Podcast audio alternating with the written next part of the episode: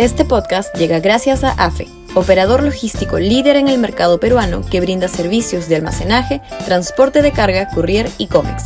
Los puedes ubicar en www.afe.pe.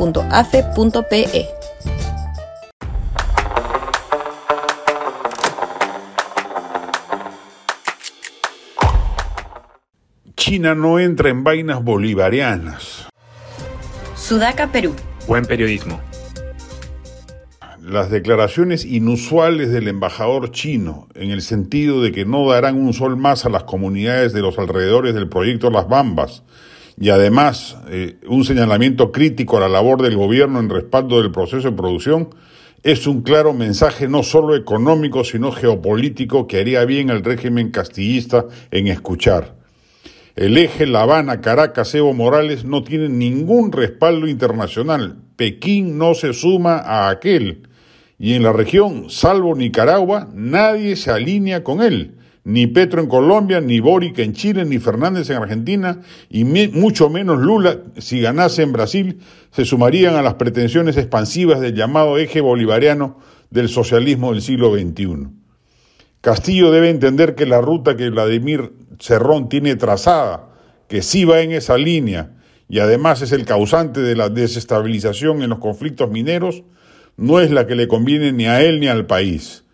Los recientes cambios ministeriales en sectores como energía y minas, así como en agricultura, donde ha extirpado la infiltración de Perú, Libre, es buena y debería consolidarse sacando al resto de la cuadrilla serronista, por ejemplo, de LMTC, que ha demostrado absoluta incapacidad de gestión del sector público y no solo ha pretendido y solo ha pretendido convertir en botines corruptos las cuotas de poder que se le entregaban.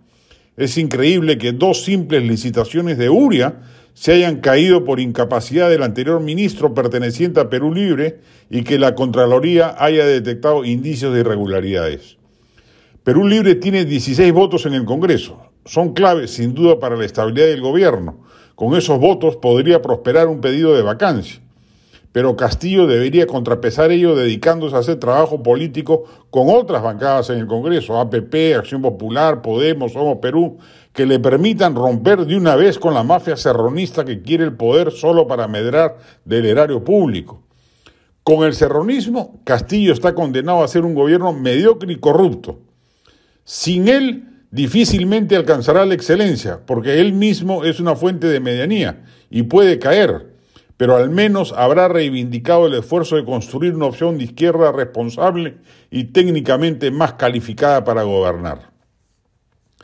La del estribo. Rompo la tradición dominical de esta posdata porque me parece de interés supremo que la gente acuda al teatro a ver trucos para ver en la oscuridad de Mariana del Taus con la soberbia actuación de la que hoy debe ser la mejor actriz peruana Alejandra Guerra. Va hasta el 17 de julio en el Centro Cultural de la PUC. Será una experiencia que agradecerá haber vivido.